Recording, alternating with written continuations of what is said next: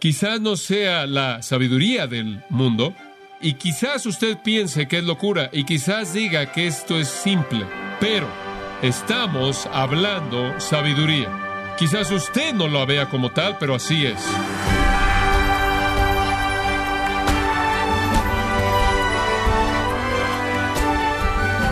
Le saluda su anfitrión Miguel Contreras, dándole la bienvenida a esta edición de su programa Gracias a vosotros con el pastor John MacArthur. Dios le ha concedido al hombre utilizar su sabiduría en avances tecnológicos que le aportan a la humanidad un nivel de confort y calidad de vida maravillosos. Entonces, ¿por qué no podemos confiar en la sabiduría humana para asuntos espirituales y morales? El día de hoy, John MacArthur nos muestra la diferencia entre la sabiduría humana y la sabiduría verdadera que solo viene de Dios y que es revelada en su palabra, como parte de la fascinante serie titulada La insensatez de Dios, aquí en gracia a vosotros. Supongo que de vez en cuando nos examinamos en lo que hacemos para tratar de definir un poco mejor las cosas que hacemos, especialmente como cristianos. Y una de las cosas que constantemente están en mi mente en términos de definiciones, ¿por qué me estoy esforzando conforme enseño la palabra de Dios semana tras semana? ¿Estoy intentando entretener a la gente? Bueno, realmente no, aunque espero que partes de esto no son aburridas. ¿Me estoy esforzando por inspirar y motivarlos? Sí, pero más que eso, espero que lo inspire y lo motiva. Pero básicamente lo que me estoy esforzando por hacer semana tras semana es decirle lo que las escrituras significan. Y creo que es importante que nosotros retrocedamos a esa perspectiva en particular de vez en cuando para que podamos ver qué es lo que debemos hacer para que realmente estamos recibiendo lo que estamos buscando hacer. Nuestro objetivo al estudiar la palabra de Dios no es entretenerlo. Eso se va a acabar rápidamente. No para motivarlo, inspirarlo, eso va a acabarse rápidamente, sino explicarle lo que la Biblia significa. Después entonces puede regresar como un punto de referencia con entendimiento. Y entonces mi tarea como maestro de la palabra de Dios es simplemente mostrarle lo que significa y quizás a lo largo del proceso inspirar o entretener o lo que sea que pase, ayudarle a entender mejor lo que significa. Entonces queremos descubrir lo que significa lo que dice en 1 Corintios 2, 6 al 16 Ahora usted recordará que uno de los muchos problemas que existían en la situación corintia era que estas personas, antes de que se volvieran cristianos, se alineaban con ciertos filósofos, y cuando se convirtieron en creyentes, ellos tendían a pegarse continuamente a ese filósofo, de tal manera que metieron la filosofía humana a la iglesia, y había una falta de unidad, porque no podían estar de acuerdo en la filosofía. Y entonces Pablo les escribe una sección larga desde el capítulo 1, versículo 18, a lo largo del capítulo 2, 3, inclusive parte del capítulo 4, hablándoles de que dejaran la filosofía humana, dejaran esa relación, que la filosofía humana era necesaria, que la sabiduría humana no tiene nada que ofrecerles. Y el propósito entonces de esta sección en esta mañana es continuar con el argumento de Pablo contra la necesidad de la sabiduría humana. Permítame añadir un comentario al margen, porque no quiero que malinterprete lo que estamos diciendo. Reconocemos que el hombre realmente ha desarrollado algunas cosas sorprendentes en términos científicos y tecnológicos que son para nuestro beneficio. Cuando decimos que rechazamos la sabiduría humana, no significa que rechazamos cualquier aplicación de la sabiduría humana en absoluto, significa que rechazamos la filosofía humana. Eso es parte del razonamiento del hombre que intenta responder las preguntas definitivas de la vida. No tenemos una respuesta a todo como cristianos. Por ejemplo, si la lavadora de mi esposa se descompone, yo soy cristiano, pero aún así no la puedo arreglar. Tengo que conseguir a un hombre incrédulo para arreglarlo, lo que sea. Digo, hay algunas cosas que la sabiduría humana provee para mí que yo no tengo. ¿Usted entiende? Entonces, ese no es el punto. Si necesito que mi carro sea arreglado, no me preocupa tanto que el hombre sea un cristiano como que él sea un buen mecánico. Y no estamos haciendo eso a un lado algunos de los más grandes maestros que jamás tuve en mi vida, algunas de las personas que me enseñaron más, algunas de las personas que tuvieron la mayor influencia en mi vida en términos de formar mi personalidad, han sido incrédulos que realmente sabían algo acerca de su área de educación o tecnología o lo que pudiera ser historia o ciencia. Pero cuando el mundo se mete en el área de tratar de entender de dónde vino el hombre, por qué está aquí, a dónde va, cuál es el significado de su vida, cuando trata de definir a Dios, cuando trata de definir la moralidad, cuando trata de definir el gozo verdadero, la paz verdadera, la felicidad verdadera, no tiene nada que ofrecer. Eso es filosofía. Entonces, no estamos diciendo que la tecnología del hombre no nos ha ayudado. No estamos diciendo que la tecnología médica, la tecnología científica, el avance en muchas áreas no ha ayudado y aceptamos que creemos en eso y respondemos a eso, pero lo que molesta es toda la filosofía del hombre que continúa ahogándonos. ¿Se da cuenta de que dos mil páginas nuevas son imprimidas cada segundo? Hay 365 mil libros que son impresos cada año y eso no incluye los libros que son de pasta suave, libros diferentes. Hay 60 millones de páginas al año producidas y no estamos negando que el hombre ha hecho una gran contribución. De hecho, en algunas áreas el mundo es mucho más inteligente que los cristianos. Dice usted, ¿está bromeando? No, eso es lo que Jesús dijo en Lucas 16, 8, porque los hijos de este siglo en su generación son más sabios que los hijos de luz. ¡Wow! El mundo es más inteligente acerca de algunas cosas en su propia esfera de lo que nosotros somos en nuestras cosas en nuestra propia esfera. Lo que el principio está diciendo es esto. Si el cristiano se aplicara a sí mismo al adquirir la piedad como el hombre mundano se aplica a sí mismo al adquirir la riqueza, sería una iglesia bastante diferente. Ese es el punto. Hacen algunas cosas con mucha más diligencia que nosotros. Si nos aplicáramos a nosotros mismos, a nuestras almas, como ellos se aplican a sus carteras, no sabemos lo que Dios podría hacer. Entonces no estamos negando el lugar de la sabiduría humana en absoluto. Simplemente estamos diciendo que cuando la sabiduría humana es aplicada hacia la verdad definitiva o hacia las cosas que tienen que ver con Dios, el pecado y el destino del hombre, la salvación y la transformación de la vida y la moralidad y la ética y todo eso, que la filosofía del hombre está en bancarrota. Absolutamente cero. Entonces Pablo le dice a los corintios, ahora, ustedes no necesitan esta filosofía. Desháganse de ella. Es innecesaria. Ahora, Pablo ilustra el hecho de que él no cree en la necesidad de la sabiduría humana ya para el capítulo 2, versículos 1 al 5.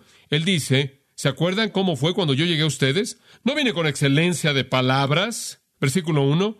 ¿O sabiduría? Versículo 4. Ni mi palabra ni mi predicación fue con palabras persuasivas de humana sabiduría. Versículo 5. Yo no creía que su fe estuviera fundada en la sabiduría de los hombres, en otras palabras, Pablo dice, ustedes pueden ver que no dependí en absoluto en la filosofía humana. Yo no dependí en la sabiduría humana por la manera misma en la que vine a ustedes. Eso es obvio. Versículo 2. Pues me propuse no saber entre vosotros cosa alguna, sino a Jesucristo y a este crucificado. No vine ustedes con algunas palabras sofisticadas o filosofía sofisticada. Vine ustedes con simplicidad. Como pueden ver, el Evangelio no necesita que se le agregue la filosofía humana. Dios no necesita la razón del hombre, la innovación del hombre. Todo en el Evangelio viene realmente de manera muy simple. El predicador viene en Corinto como Pablo llegó y presenta a Cristo ya el crucificado. Es muy simple. De hecho, él dice es tan simple que es locura. ¿Se acuerda de eso? La predicación de la cruz es para los que se pierden. ¿Qué? Locura. Dicen esto es torpe, esto es absurdo. ¿Quieres decir que esperas que nosotros intelectuales, con toda la sabiduría que hemos adquirido y toda la educación y todas las filosofías sofisticadas, quieres decir que esperas que creamos que en algún punto, en algún momento, un hombre muere en una cruz y ese es el clímax del destino humano? Y he oído a personas que dicen lo mismo en la actualidad. Dicen, eso es para niños pequeños y mujeres de edad, ¿verdad? Ningún hombre inteligente creería eso. No lo puedo aceptar. Muchas personas me han dicho eso. Y cuando Pablo viene y cuando usted viene y dicen, no predicamos sabiduría humana, ellos dicen, claro que sí, lo que usted tiene es locura. Ahora observe el versículo 6. Sin embargo, hablamos sabiduría. Deténgase ahí. Quizás no sea la sabiduría del mundo, y quizás usted piense que es locura, y quizás diga que esto es simple, pero estamos hablando sabiduría. Quizás usted no lo vea como tal, pero así es. Yo rechazo la sabiduría humana, rechazo la razón humana, pero enseñamos sabiduría verdadera. Ellos se oponen a que Él no enseña filosofía. Él dice, la filosofía no puede salvar. Se da cuenta de que después de que todas las filosofías y filósofos de toda la historia el hombre simplemente está tan mal como siempre ha estado, si no es que está peor, más guerras, más crimen, peor. Y entonces Él dice, hablamos sabiduría. Escuche esto. Entre los que han alcanzado madurez. El problema es que solo los salvos la conocen. Madurez teleios aquí se refiere a plenamente crecido, maduro, y en este concepto, la palabra teleios es usada para hablar de los perfectos. Tiene que ser interpretada en el contexto porque puede significar un cristiano que es muy maduro o simplemente puede referirse a un cristiano y punto. Un cristiano es uno que ha llegado al lugar del conocimiento de estar completo en Cristo. Entonces aquí se está refiriendo a un cristiano. No un supercristiano, simplemente un cristiano. Porque no está haciendo un contraste entre los cristianos maduros con los infantiles. Él está haciendo un contraste entre los cristianos con los incrédulos. Estamos hablando sabiduría entre aquellos que son creyentes. Las únicas personas que conocen que esto es sabiduría son los cristianos. Como puede ver, lo puede ilustrar en su propia mente. Algunos de ustedes no pueden recordar cuando usted no era un cristiano. Como el pequeño que dijo, usted sabe, usted es cristiano, él dice, toda mi vida, usted sabe, he sido un cristiano. No conozco nada más, quizás está en la misma situación. Quizás desde que usted era pequeño lo único que he conocido. Siempre ha sido cristiano. Pero si usted puede pensar y mirar atrás al tiempo en el que usted no era cristiano y pensar en sus reacciones al Evangelio, normalmente su reacción era el Evangelio es bastante torpe, bastante absurdo. Y realmente no parecía muy profundo, ¿verdad? Cristo muere en una cruz. Y eso es todo. Y cuando usted se convirtió en cristiano de pronto, todo el significado del Evangelio llegó a profundidades que simplemente eran inescrutables. Y usted comenzó a reconocer que esto era demasiado profundo, muy profundo. Y entre más tiempo usted ha sido cristiano, más profundo se vuelve, ¿verdad? Más inescrutable. Y se siente como el apóstol Pablo, quien dice en Romanos 11:33, cuán insondables son sus caminos, cuán profunda es tu sabiduría y conocimiento. Pero antes de que usted fuera creyente, todo era muy simple. Y cuando usted se convirtió en creyente, comenzó a ver la cruz y comenzó a ver el Evangelio y comenzó a ver la encarnación y lo que pasó en la cruz y ni siquiera puede con su razón humana llegar a las profundidades de todo lo que está ahí. Y entonces el apóstol Pablo dice, sí, estamos hablando de sabiduría, pero las únicas personas que la pueden entender son los creyentes. Y ustedes no las entienden porque es filosofía humana, es sabiduría. La sabiduría de Dios solo abierta a las mentes de los creyentes. Eso es lo que Efesios 1.8 dice. Esto es Dios nos ha dado el entendimiento de su sabiduría. Ahora, a partir de aquí, Pablo divide el resto del texto en dos puntos. Simplemente les voy a dar estos dos puntos, muy simples, y quiero que los entiendan, porque usted va a encontrar que esto es muy, muy útil, no solo al darle el entendimiento del pasaje que Dios nos ha dado, sino al ayudarle a relacionar esto con alguien más. Dos puntos. Número uno, la sabiduría humana no se puede descubrir en términos humanos. Número dos, la sabiduría verdadera es revelada de manera divina. Eso es bastante simple. Número uno, la verdadera sabiduría no se descubre en términos humanos. No puede descubrir a Dios por sí mismo. Usted no puede trascender lo natural. Usted no puede entender a Dios más que algo menor a usted puede entenderlo usted. ¿Alguna vez ha oído de dos bichos que discuten la anatomía humana? Ya para cuando han aprendido algo acerca de la anatomía humana es demasiado tarde. ¿Alguna vez ha oído un vaso de agua hablándole a una barra de pan? Dice usted, ¿qué tipo de cosas son esas? Simplemente es tan ridículo ir a dos personas pensando que entienden a Dios. Está totalmente afuera de su área. Estuve en una reunión la otra noche con algunas personas, disfrutamos de un gran tiempo y estaban contándome su opinión acerca de Dios, pero ¿sabe una cosa? Oigo eso todo el tiempo. Bueno, creo que Dios, bueno, creo que Dios, bueno, ¿sabes una cosa? Lo que usted cree acerca de Dios es irrelevante. Usted no puede conocer a Dios sin importar lo mucho que se esfuerce por conocerlo, sin importar ¿Cuántos gemidos espirituales enfrentar usted? Porque usted no puede escapar los confines de una existencia natural y entrar a la dimensión espiritual, regresar y contarnos acerca de Dios. Usted no puede salirse de aquí, usted está aquí.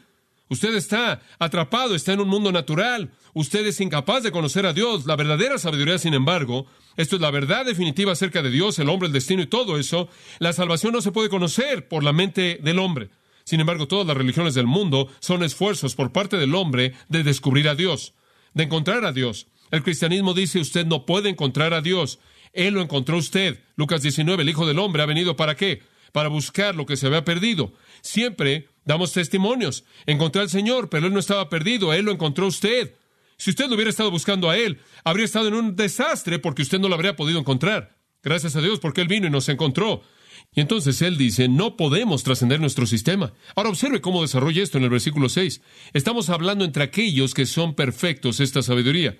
Sin embargo, reconocemos que no es la sabiduría de este siglo, ni de los príncipes de este siglo que perecen. No es una sabiduría que está disponible ni a las filosofías, ni a los filósofos de esta época que perecen. Predicamos sabiduría, no la sabiduría del mundo, tione en el griego, es traducida mundo o siglo quizás en su Biblia, quizás época o era, ion tiene la idea de tiempo. No estamos hablando de la sabiduría de esta época en particular. Y para toda época diferente hay una filosofía diferente, ¿verdad? Los filósofos simplemente continúan viniendo y viniendo y vienen y se van y vienen y se van y todos han llegado a ser nada. Añada a qué ha contribuido toda esa filosofía y usted llega a cero. La sabiduría de este siglo, la sabiduría de la próxima época, la sabiduría de la próxima época, la sabiduría de la próxima época, nada. Todo es catargueto. Es considerada ineficaz, vacía. Y sea cual sea la época de la historia en la que usted esté viviendo, no estamos predicando eso. No estoy aquí para darle opinión humana. No estoy aquí para contarle lo que creo. No estoy aquí para darle alguna filosofía maravillosa para la vida. Estoy aquí para decirle lo que la Biblia significa por lo que dice, porque esta es la revelación de Dios. No estoy aquí para darle mi opinión, estoy aquí para decirle lo que la palabra dice. Entonces Pablo dice, reconocemos que esta verdad definitiva está fuera de los límites de la sabiduría de esta época en particular y de los filósofos de esta época, todos los cuales llegan a ser nada. Pero versículo 7, más y aquí está el adversativo más fuerte en el idioma griego, ala.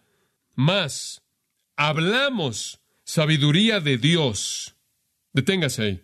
No estamos hablando de algo acerca de este sistema, de este mundo, a partir de estos filósofos, sino que más bien es de quién? De Dios. Él está hablando de una sabiduría divina sobrenatural. Sí, estamos hablando sabiduría. Ellos dijeron, ah, locura. Absurdo, no. Estamos hablando sabiduría y los creyentes entienden que es sabiduría. No es la sabiduría de su sistema, es la sabiduría de Dios. Y la razón por la que no le entiende, versículo 7, es porque hablamos sabiduría de Dios en misterio, la sabiduría oculta. La razón por la que no la puede conocer usted, el hombre no conoce la sabiduría de Dios, es porque Dios no le ha concedido al hombre conocerla. Él la ha colocado fuera de los límites de la capacidad humana. Ahora, cuando usted ve la palabra misterio ahí, necesita entender la definición.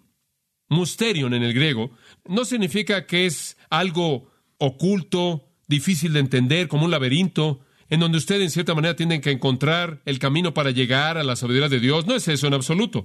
La palabra misterio significa un secreto que es imposible de penetrar por parte del hombre, pero que Dios ha escogido revelar. Algo que el hombre no puede conocer, pero Dios lo ha revelado. Entonces la palabra apunta a la imposibilidad del hombre de conocer el secreto de Dios y el amor de Dios lo cual hace ese secreto conocido. ¿No le da gusto que no podíamos conocerlo? Bueno, dice usted, no estoy demasiado contento. ¿No le da gusto que no podemos conocerlo, pero Dios lo reveló? Sí. Sería trágico si no pudiéramos conocerlo y nos quedáramos así. No podríamos conocerlo, está fuera de nosotros. ¿No le da gusto que está fuera de nosotros? ¿No le da gusto que la verdad definitiva está fuera del hombre? El hombre no ha hecho mucho con lo que tiene. Entonces es un misterio. Esto es Dios lo escondido. Es llamado lo escondido. Aquello que es escondido. Dios lo escondido antes de los siglos. Prorizo. Él lo ha planeado. Lo predestinó. Lo ordenó antes de que el tiempo comenzara. Dios tuvo este plan maravilloso de salvación y lo escondió. Y en Cristo y el Nuevo Testamento los misterios fueron todos revelados. Pablo inclusive se llama a sí mismo el apóstol a quien se le dio la dispensación de los misterios para abrir los misterios. Y Dios ha abierto esos misterios a nosotros, esas cosas que estaban escondidas a lo largo de la historia. ¿Y por qué? Para nuestra gloria, nuestra bendición, nuestra excelencia eterna. Imagine, durante todo el tiempo y antes del tiempo, Dios planeó nuestra bendición eterna. En el momento correcto, Él abrió su misterio. Es algo que inclusive la gente del Antiguo Testamento no veía. Creían en Dios y creían que la revelación venía, pero nunca lo vieron. Dios aceptó eso como fe salvadora, pero nosotros conocemos la revelación completa del misterio. No porque la comprendimos en las mentes humanas, sino porque Dios, habiéndola escondido, ahora la reveló. Entonces, Pablo dice, mire, es sabiduría, sabemos que no la pueden entender, no sale de su sistema, en primer lugar, pero en segundo lugar, Dios la ha escondido. El mundo nunca va a conocer a Dios por sí mismo. Los hombres nunca van a encontrar a Dios por sí mismos. El mundo nunca desarrollará una religión que es verdadera. La filosofía nunca va a ser apropiada porque está fuera de la esfera del mundo del hombre. No ha venido de su propio mundo, Dios lo ha escondido de él. Versículo 8 es una ilustración viva de esto. ¿Verdad? Mire, la verdadera sabiduría, la que ninguno de los príncipes de este siglo conoció, porque si lo hubieran conocido, nunca habrían que crucificado al Señor de gloria. Escuche, ¿a qué se refiere? Escuche, ninguno de los príncipes de este siglo. ¿En qué siglo estaba viviendo Pablo? En el periodo del Nuevo Testamento. ¿Quiénes fueron los príncipes de ese entonces? Los líderes judíos y los líderes romanos. Él dice, permítanme darles una ilustración del hecho de que el mundo no conoce a Dios, que los líderes del mundo nunca habrían conocido a Dios por sí mismos, en sus propios términos, por su propia razón. Por ejemplo, los príncipes de este siglo, él dice en el versículo 8, los líderes romanos y los judíos, ellos no conocían a Dios, no conocían la verdad, porque si lo hubieran conocido, nunca habrían crucificado al Señor de gloria, el Dios de la excelencia. Y amigo mío, si usted duda que Jesús es Dios, más vale que lea ese versículo de nuevo. Él es llamado el Señor de la Gloria. Gloria es todos los atributos de Dios. Y todos son los tipos de todas las personas de todos los siglos que han rechazado a Cristo. Esto es simplemente el lápiz, esto simplemente prueba el punto. Este simplemente es el clímax para mostrarle que la sabiduría del hombre no puede conocer a Dios. Aquí estaban todos los romanos brillantes y todos los eruditos bien conocidos, bien preparados por los judíos del Antiguo Testamento y juntos crucificaron a Cristo, ejecutaron al Señor de la Gloria. Eso le muestra lo que realmente conocían. No sabían nada. Es una gran ilustración. Los mejores y los más sabios del mundo nunca conocieron la verdad de Dios. De lo contrario, no habrían crucificado al Señor de la Gloria. Me encanta que Él lo llama el Señor de la Gloria en contraste a la humillación de la crucifixión. Ellos crucificaron al Señor de la Gloria. Qué mala interpretación de la verdad. Entonces Pablo hace un contraste de la vergüenza de la cruz con la gloria del crucificado y muestra qué tan lejos la verdad de la sabiduría del hombre estaba. Todos los romanos, con todos sus dioses y toda su religión, no conocieron a Dios. Lo crucificaron. Todos los judíos, con toda su información, no conocieron a Dios. Lo crucificaron. Dice usted, pero ¿cómo es que no pueden saber? ¿Cómo es que esto estaba escondido? El versículo 9 le da la respuesta. Antes bien, como está escrito. Y aquí él cita lo más probable de Isaías 64.4. Él dice, cosas que ojo no vio ni oído yo, ni han subido en corazón de hombre, son las que Dios ha preparado para los que le aman. ¿Alguna vez ha oído ese versículo antes? Es el tipo de versículo que usted se memorizó cuando era niño, ¿verdad? Y sabe una cosa, como tantos versículos que memorizamos, lo memorizamos fuera de contexto. Yo me acuerdo que aprendí que ese versículo se refería al cielo, ¿se acuerda de eso? Cosas que ojo no yo, ni oído yo, de el resplandor del cielo, ¿se da cuenta? Eso no tiene la relación más remota al cielo primordialmente. ¿Encuentra algo aquí en el contexto acerca del cielo? Está hablando aquí del cielo. Está hablando aquí de ignorancia, ¿no es cierto? Él no está hablando de cristianos que no pueden saber cómo es el cielo. Él está hablando de incrédulos que no tienen la capacidad de saber cómo es la salvación. Este es su punto. Observe. Ahora él dice, como está escrito, cosas que ojo no vio ni oído yo, ni han subido en corazón de hombre, son las que Dios ha preparado para los que le aman. Ahora Dios, desde tiempo pasado, preparó algunas cosas fantásticas para las personas que le aman. Pero la gente que no le ama no puede saber qué son esas cosas. Como puede ver el mundo, con toda su búsqueda por la verdad, no puede entender lo que está pasando. Solo hay dos maneras en las que usted puede llegar a la verdad desde un punto de vista humano. Solo dos maneras en las que un humano puede llegar a una conclusión acerca de la verdad. Número uno es objetivo. Número dos es subjetivo. Número uno es por el método empírico externo. El segundo es por la razón o la lógica. Eso es todo. O es empírico o es racional. Aquí viene la primera. Como está escrito, cosas que ojo no vio ni oído yo. Ahora, si usted va a ver la verdad objetiva, solo hay dos maneras en las que usted puede asimilar la verdad objetiva. A través del ojo, del oído, ¿verdad? Así es como usted adquiere la verdad. Bueno, recuerde algo. A través del ojo humano y a través del oído humano, toda la verdad no puede pasar. No. Cosas que ojo no vio ni oído yo. Ese plan de Dios preparado para aquellos que le aman. No se puede observar externamente, no puede descubrir a Dios. No puede andar corriendo y decir, oh, hay un Dios, ahora puedo saber. No. Y nunca va a oír una voz que viene de una gran montaña y dice, hola, soy Dios, estoy aquí arriba y aquí hay unas cuantas instrucciones. Nunca sucederá. Como puede ver, no es observable mediante el experimento empírico humano. En segundo lugar, vayamos al área interna. La otra manera en la que los hombres pueden llegar a conclusiones es mediante su propia razón, racionalismo. Me han subido en corazón de hombre. Corazón simplemente significa la mente. Usted no puede conocerlo externamente a partir de un hecho objetivo no la puede tampoco conocer internamente a partir de un proceso de pensamiento subjetivo. Usted no puede llegar a Dios mediante la observación o mediante el racionalismo. Eso realmente no nos da esperanza, ¿verdad? Dios tiene un gran plan para aquellos que le aman. Dios lo ha escondido. No es conocido por los filósofos de esta época. Eso es probado por el hecho de que si hubieran conocido eso, no habrían ejecutado a Jesús. Y toda persona que continuamente rechaza a Jesús prueba de manera continua, continua, continua que no puede conocer la verdad, ¿verdad? ¿No es cierto? Pueden tratar mediante experimento encontrarla, pueden tratar mediante lógica el encontrarla, pero no la van a encontrar porque no es conocida por ellos mediante eso. Ese es el primer punto que creo que Pablo presenta de manera clara. La sabiduría de Dios no se puede descubrir por la mente humana. Punto número dos. Y este lo veremos rápidamente. La verdadera sabiduría es revelada por el Espíritu Santo. Como puede ver, si usted no puede salir y encontrar a Dios, Él tiene que venir con su información. Nunca olvidaré, cuando estaba en preparatoria, fui a visitar a una niña que tenía un pulmón de hierro. Y era algo terrible.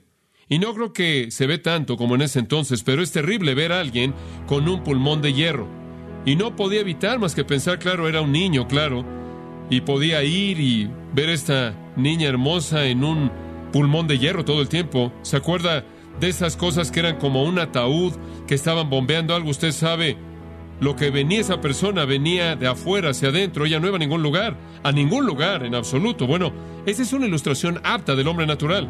Él está dependiendo del pulmón de hierro de sus propias incapacidades. Cualquier cosa que viene a él, alguien se la trae desde afuera. Él no va a ningún lugar y ese es el punto de Pablo. El Espíritu Santo ha invadido la caja en la que el hombre está encerrado y la ha invadido con la verdad. La verdadera sabiduría es revelada mediante el Espíritu Santo.